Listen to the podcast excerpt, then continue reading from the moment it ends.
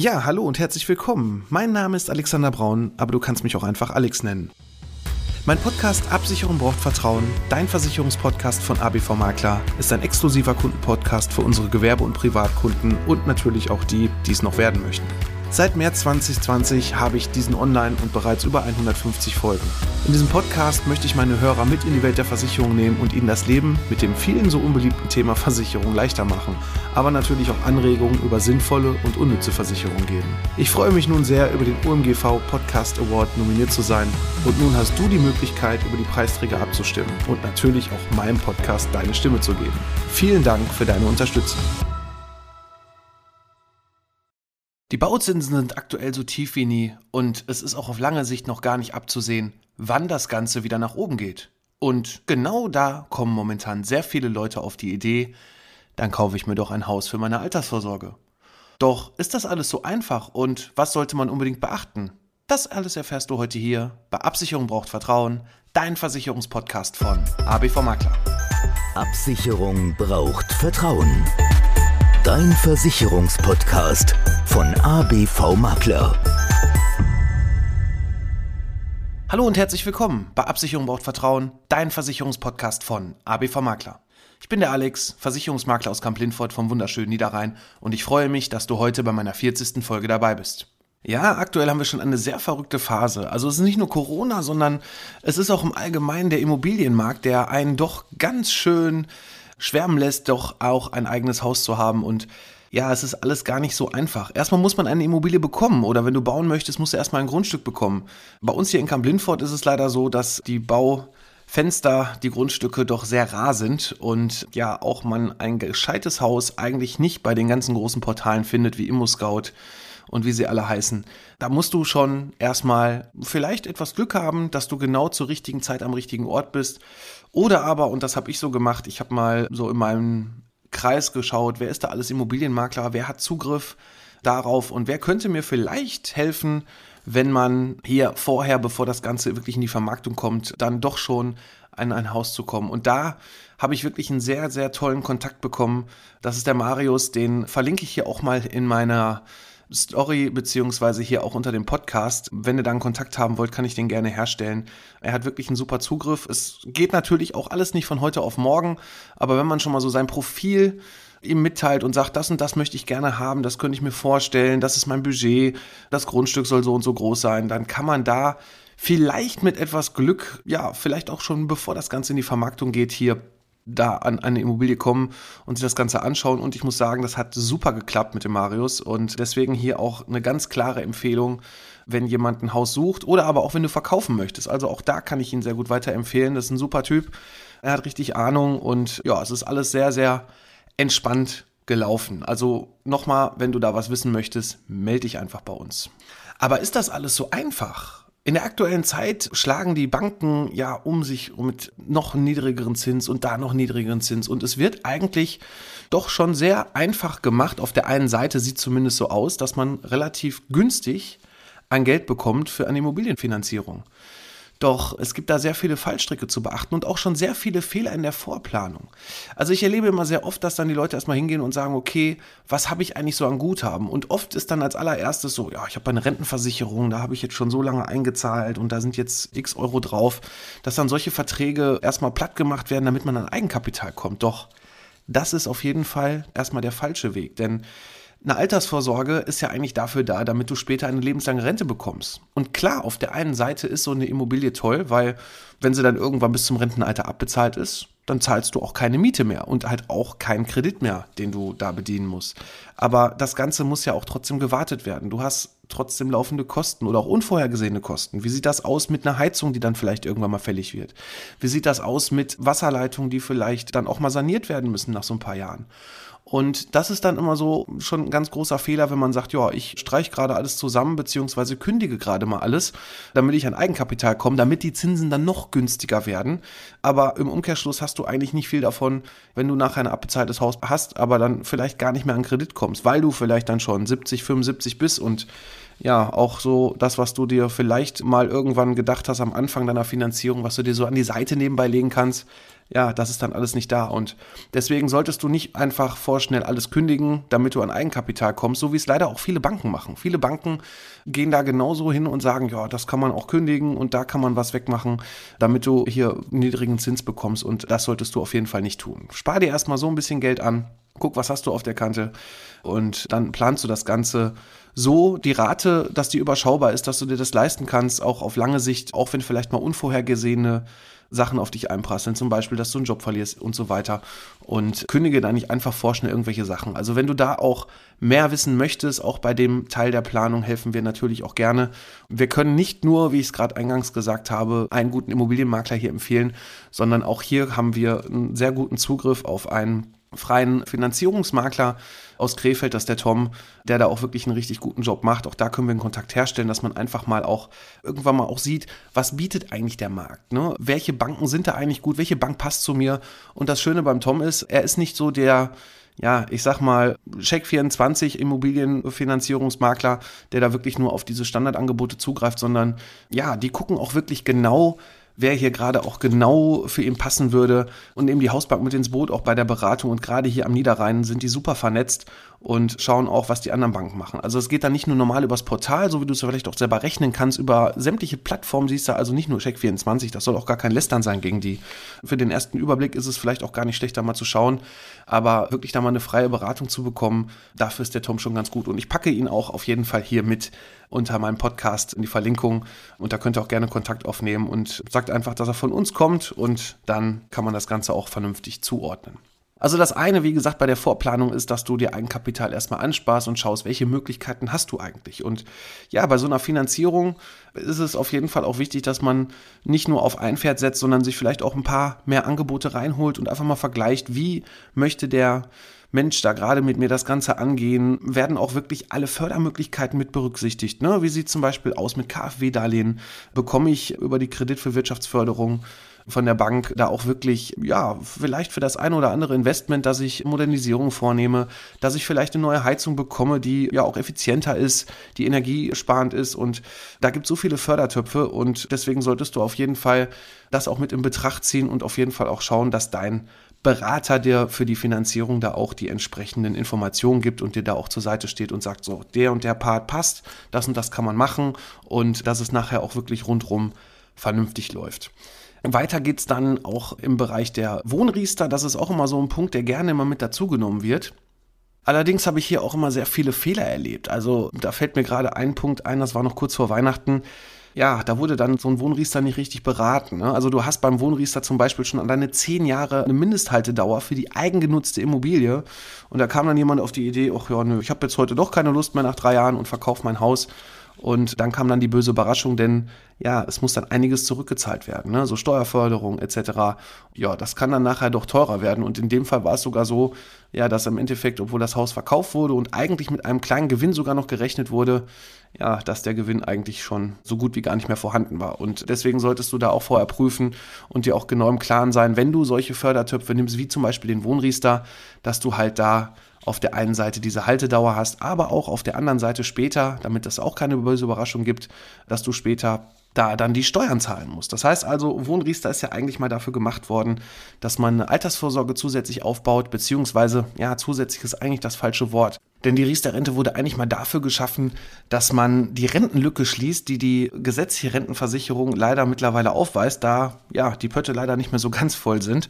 Wenn du dazu mehr wissen möchtest, in meiner Folge 23 war es, da habe ich mal zur Riester und privaten Rentenversicherung mal einen Vergleich gestellt und auch mal so ein bisschen darüber informiert, welche Vor- und auch welche Nachteile welches Produkt hat. Also hör dir die Folge 23 einfach an, dann kannst du da zumindest im Bereich der Altersvorsorge da schon ein bisschen vorfühlen und dich informieren. Und wenn du dich für den Wohnriester entscheiden solltest, wie gesagt, dann denke daran, dass du halt später noch Steuern zahlen musst. Da gibt es dann zwei Möglichkeiten. Entweder zahlst du die Steuer in einer Summe, dann kriegst du auch noch ein bisschen Rabatt, beziehungsweise kannst das ganze Jahr über einen Zeitraum von 23 Jahren dann monatlich abzahlen. Also auch da solltest du dann, wenn du den Wohnriester heute mitnimmst, solltest du dir auf jeden Fall auch schon ausrechnen, wie später deine Belastung ist, ja, damit du halt auch entsprechend eine vernünftige Rentenhöhe hast und dann auch alles weiter bezahlen kannst. Ne? Also deine laufenden Kosten und ja, leben willst du ja auch noch irgendwo. Also vergiss das nicht. Und ich erlebe leider immer wieder, dass halt hier ja Beratungen durchgeführt wurden, wo dann immer nur das Blaue vom Himmel versprochen wird, wo das Ganze auch schön gerechnet wird. Ne? Also wo du wirklich begeistert wirst, wie toll das Produkt ist, weil du bekommst ja nun mal die Förderung. Aber auf der anderen Seite muss man sich auch mal im Klaren sein, da wo auch der Staat immer irgendwas gibt, da wird es wahrscheinlich immer irgendeinen Haken geben, weil irgendwann möchte er auch irgendwas zurückhaben und in dem Fall halt auch in Bezug auf die Steuer, ne, dass er halt heute hier dir diesen Vorteil ermöglicht, nimmt er sich nachher natürlich hier wieder etwas weg. Aber nun gut, jetzt hast du deine Finanzplanung durch, du hast einen gescheiten Berater an deiner Seite oder hast deine Bank mit dazu genommen und bekommst nun deinen Kredit und jetzt stehst du davor, hm, welche Versicherung brauche ich eigentlich so alle dafür? Und das ist ja genau unser Thema und dafür hörst du ja genau hier diesen Podcast. Ja, den richtigen Versicherungsschutz hier auszuwählen ist gar nicht so einfach. Wenn wir jetzt zum Beispiel erstmal hingehen und sagen, ja, ich kaufe mir eine Bestandsimmobilie und da ist ja eine Gebäudeversicherung, die kann ich ja übernehmen, der hat auch noch so einen schönen alten Vertrag und der ist total günstig.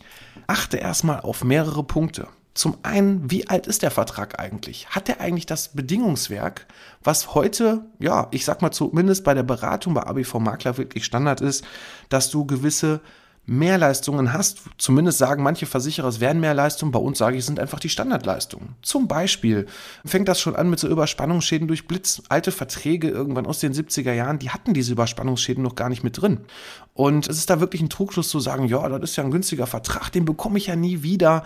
Wie es dann auch, ja, gerade wenn eine Bank, ich will ja jetzt gar nicht gegen die Banken stänkern, aber gerade wenn so eine Bank dann so eine Beratung macht, sagen, ja, wir nehmen dann die alte Gebäudeversicherung, die kostet ja nur 250 Euro für ein Haus von 500.000 Euro, dann haben sie da auch weniger Kosten. So, nur wenn Deckungslücken da sind und gerade beim Haus das ist ja nun mal auch existenziell für dich, wenn das abbrennt, wenn da irgendwelche Sachen dann nicht versichert sind, ja, da müsstest du quasi dann diese Summe nochmal aufnehmen, damit du das Haus wieder bauen kannst. Und das ist dann, ja, leider dann doch nicht möglich. Und achte da wirklich drauf, dass du das vernünftig vergleichst. Hol dir da auch von mir aus zwei, drei Angebote rein, auch von verschiedenen Versicherungsunternehmen oder geh direkt zu einem Versicherungsmakler, wie zum Beispiel wir das auch machen mit unseren Sonderkonzepten. Dann bekommst du auf jeden Fall auch eine gescheite Gebäudeversicherung. Und auch hier kann ich schon wieder auf meinen vorigen Podcast verweisen. Das ist das Schöne mittlerweile bei Folge 40, dass man dann schon das ein oder andere Thema abgefrühstückt hat. Bei Folge 10 war es, da habe ich zur Wohngebäudeversicherung auch einen eigenen Podcast gemacht und da erkläre ich nochmal genau detailliert, worauf du achten solltest. Ne? Also mit diesen Bedingungswerken ist das halt so eine Sache. Ich sage jetzt zumindest heute in der Folge nochmal so zwei, drei Punkte, worauf du auf jeden Fall achten solltest. Also neben den Überspannungsschäden, die wir gerade schon hatten, gibt es dann noch so den ganz großen Punkt und ja, das ist so, ja, ein Punkt, den erlebe ich leider auch bei vielen neuen Policen nicht so in der Höhe oder dass es überhaupt mit drin ist. Das sind die Ableitungsrohre außerhalb des Gebäudes. Viele sagen, ja, ich habe bei Leitungswasser mitversichert und wenn wir jetzt mal so ein bisschen ins Detail auch hier gehen, nochmal, da ist es so, dass quasi ja die Wasserzuleitung, das heißt also das Wasser, was erstmal in dein Haus reinkommt, bis zur Wasseruhr, dieses Rohr, das ist versichert über die Stadtwerke, über deinen Anbieter, der hier dir das Frischwasser zur Verfügung stellt. Und nach der Uhr ist quasi dann der Versicherungsschutz gegeben über die Wohngebäudeversicherung. Und das muss ja irgendwie, wenn es reinkommt, ja auch wieder raus. Und dann haben wir die Ableitungsrohre und im Haus, standardmäßig sind die immer dabei. Allerdings, sobald das Haus beziehungsweise sobald das Rohr aus dem Haus kommt und ab diesem Knick, ab da ja, ist es dann in vielen Policen nicht versichert. Und ich hatte mal einen Schadensfall, das war ein Bungalow, der hatte dann den Hausanschlussraum, der hatte auch gar keinen Keller, der hatte den Hausanschlussraum in der Mitte vom Haus und das Rohr ist dann quasi unter der Bodenplatte rausgeführt worden zum Kanal. So, das Problem war an dem Punkt bei der Gebäudeversicherung waren die Ableitungsrohre außerhalb des Gebäudes und da gibt es dann wieder zwei Punkte, die zu beachten sind, auf dem eigenen Grundstück und außerhalb des eigenen Grundstücks, die waren nicht mitversichert. Und jetzt kannst du dir mit Sicherheit vorstellen, wenn man so eine Bodenplatte öffnen muss und da irgendwas zu suchen, das wird schon sehr, sehr teuer. Und in dem Fall war es so, die waren vorher nicht unsere Kunden und sind jetzt unsere Kunden und haben das natürlich mitversichert. Die hatten dann den Anbieter gewechselt und sich einen neuen gesucht.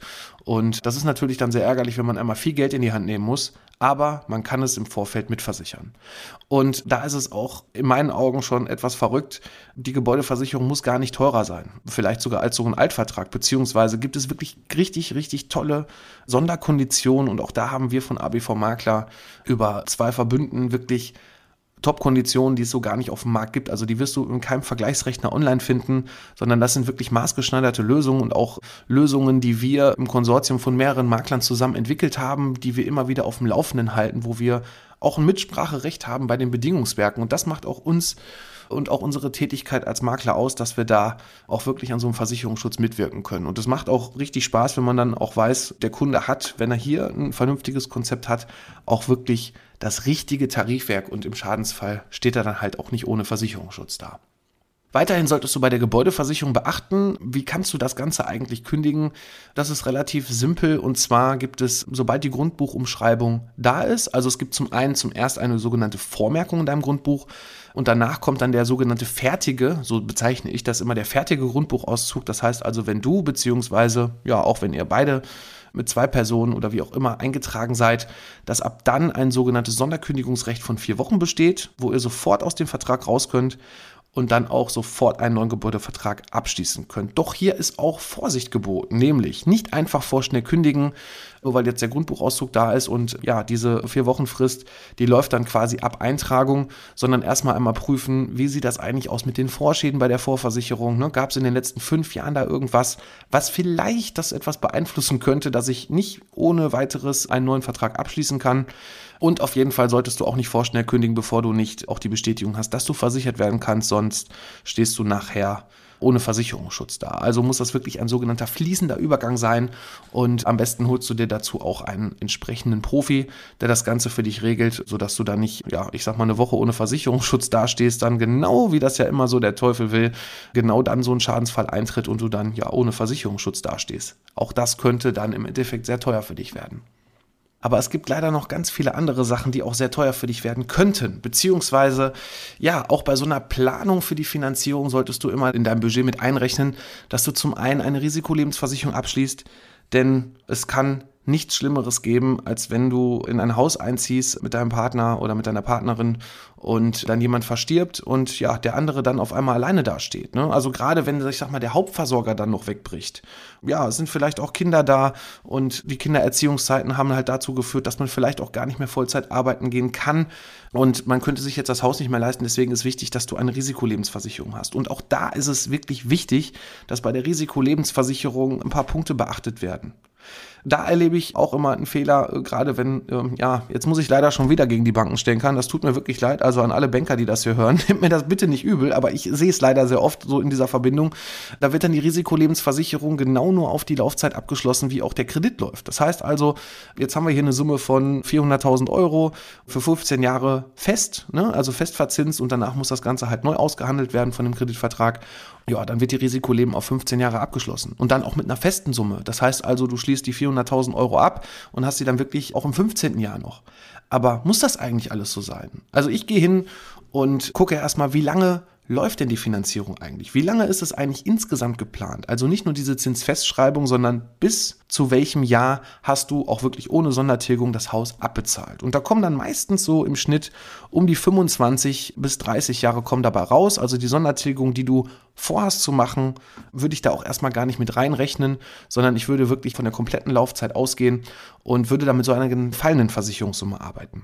Und auch da sollte wirklich der komplette Zeitraum genommen werden, weil wenn du jetzt das Ganze nur auf 15 Jahre abschließt und sagst, ja gut, ich zahle jetzt nur für 15 Jahre, weil der Beitrag ist ja auch viel günstiger. Ne? Das hat also auch damit zu tun, je jünger du halt auch beim Ablauf dieser Risikolebensversicherung bist, desto niedriger ist ja auch dein Risiko dazu versterben, laut Statistik. Und dementsprechend bekommst du das dann in Form einer Beitragsreduzierung halt auf deinen Beitrag berechnet. Ne? Also das wird abgezogen.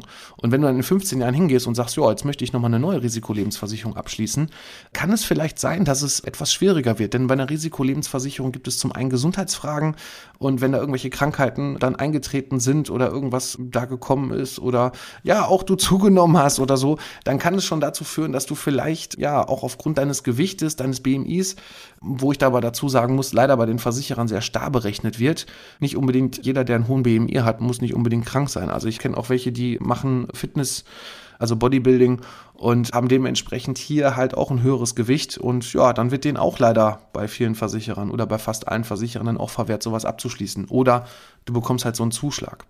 Und damit das nicht passiert und du in 15 Jahren da nachher ohne Vertrag dastehst und diese Absicherung ja nicht bekommst, weil sie entweder zu teuer ist oder weil aufgrund deiner Vorerkrankungen gar kein Versicherungsschutz mehr möglich ist, solltest du auf jeden Fall heute schon schauen, dass du hier wirklich nur dein Risiko nimmst wirklich auch eine sogenannte fallende Versicherungssumme. Das heißt also, dass die Summe sich dem anpasst, welchen Bedarf du eigentlich hast, welche Kreditsumme da wirklich noch offen ist.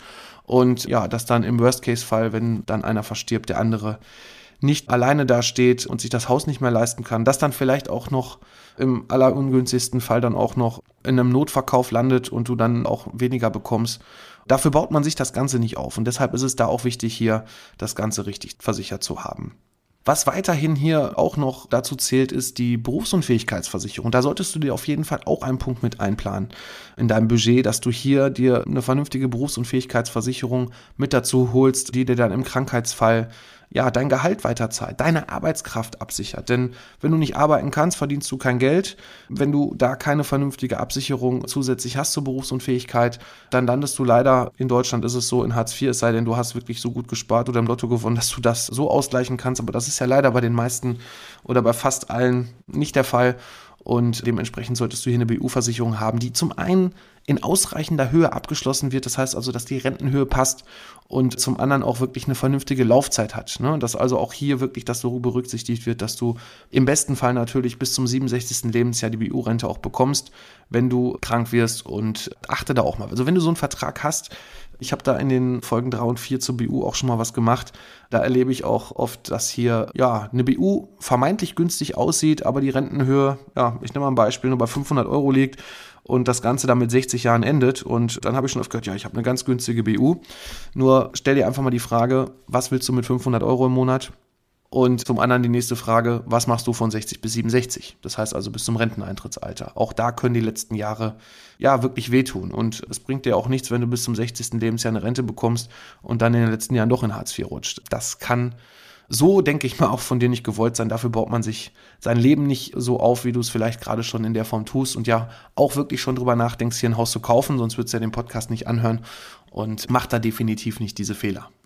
Nun gut, jetzt hast du wirklich deine Vorplanung gemacht für deine Finanzierung. Du hast ein bisschen was noch für die Altersvorsorge mit berücksichtigt, DBU, die Risikolebensversicherung, bei der Gebäudeversicherung. Da fällt mir gerade noch ein Punkt ein, den ich gerade noch vergessen habe. Achte da auch auf die richtige Versicherungssumme, dass die richtigen Quadratmeter angegeben sind. Ne? Gerade wenn du eine gebrauchte Immobilie kaufst, baust du vielleicht auch was um oder vielleicht auch was aus. Ne? Zum Beispiel der Dachboden wird dann oft dazu genutzt, der war vielleicht bisher nur als sogenannte Nutzfläche da. Das heißt also, der Vorbesitzer hat nur was abgestellt und jetzt baust du dir den richtig schön aus und dementsprechend erhöhst du ja auch deine Quadratmeter Wohnfläche. Und äh, das solltest du auch mit bei der Versicherungssumme berücksichtigen. Auch da kann es zum Beispiel auch sein, obwohl der Dachboden ausgebaut wurde, dass der Vorbesitzer ja das gar nicht angepasst hat. Das vergessen wirklich viele. Ne? Die sagen, ja gut, das ist jetzt offiziell gar nicht angegeben gewesen, also brauche ich es auch nicht bei der Gebäudeversicherung angeben.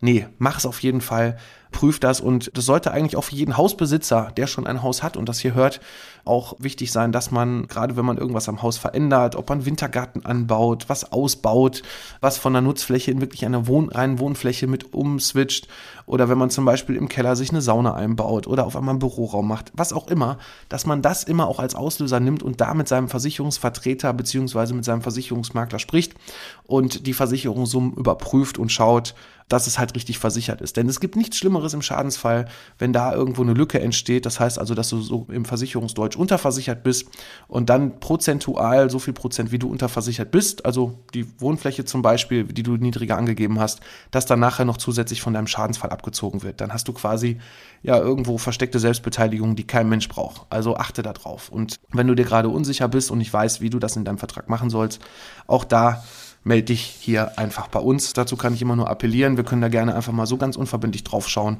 und sagen dir, ob das Ganze richtig ist oder ob wir da was tun müssen. Wenn du noch was tust, zum Beispiel am Haus, du baust um oder auch wenn du gerade neu baust, dann solltest du hier auch schauen, dass du einen entsprechenden Versicherungsschutz hast. Zum einen die Bauherrin Haftpflichtversicherung, die ist hier wirklich unheimlich wichtig, denn du haftest hier für Schäden, die du anderen zufügst und das in unbegrenzter Höhe. Also achte darauf, dass du dann auch, wenn du als Bauherr das Ganze planst, einen Umbau planst beziehungsweise neu baust, dass du hier eine Bauherrenhaftpflicht hast, damit du nicht dann vor unvorhergesehenen Schäden haftbar gemacht wirst und ja, sobald das Ganze anfängt, hast du eigentlich dann noch mehr Schulden, denn derjenige, der den Anspruch gegen dich hat, ja, der bekommt dann irgendwann das Geld dann auch von dir und das wird er mit Sicherheit dann auch einklagen. Zum Thema Bauherrenhaftpflicht, wie aber auch zur wichtigen Bauleistungsversicherung. Ne? Also wenn du zum Beispiel neu baust oder umbaust, wie sieht das aus mit Schäden, die am Haus, also am alten Objekt entstehen, wenn irgendwas einstürzt oder wenn du neu baust, wenn da die Gebäudeversicherung noch gar nicht greifen kann. Dazu werde ich dir auf jeden Fall am nächsten Samstag hier eine neue Folge noch erstellen zum Thema Bauherrenhaftpflicht und Bauleistungsversicherung, denn das würde hier heute auch den Rahmen noch etwas sprengen. Von daher mache ich dazu eine eigene Folge. Also wenn du neu baust oder umbaust und da größere Sachen vorhast, solltest du dir da unbedingt die nächste Folge anhören. Da werde ich dann auch noch ein bisschen was zur Bauherrenunfallversicherung erzählen. Wie sieht das Ganze aus mit den Leuten, die dir da helfen? Wie ist eigentlich da der gesetzliche Schutz, was da über eine Berufsgenossenschaft laufen kann? Das erfährst du dann alles in der nächsten Woche. Ansonsten soll es das für die heutige Folge auch erstmal gewesen sein. Ich hoffe, ich konnte dir hier ja dann doch schon einen kleinen Einblick geben, worauf du achten solltest bei der Planung, bei der Gebäudeversicherung und allem, auch was deine eigene Arbeitskraft und dein Leben angeht, dass du hier vernünftig abgesichert bist und nicht irgendwann das böse Erwachen kommt und ja, du leider dann das, was du dir gerade versuchst aufzubauen, dann doch wieder schneller weg ist, als dir eigentlich lieb ist. Ja, vielen Dank dafür, dass du dir diese Folge bis hierhin angehört hast. Ich bin für heute erstmal raus hier, wünsche dir noch eine gute Zeit und ich freue mich, wenn es nächste Woche Samstag wieder heißt, Absicherung braucht Vertrauen, dein Versicherungspodcast von ABV Makler. Bis nächste Woche, mach's gut.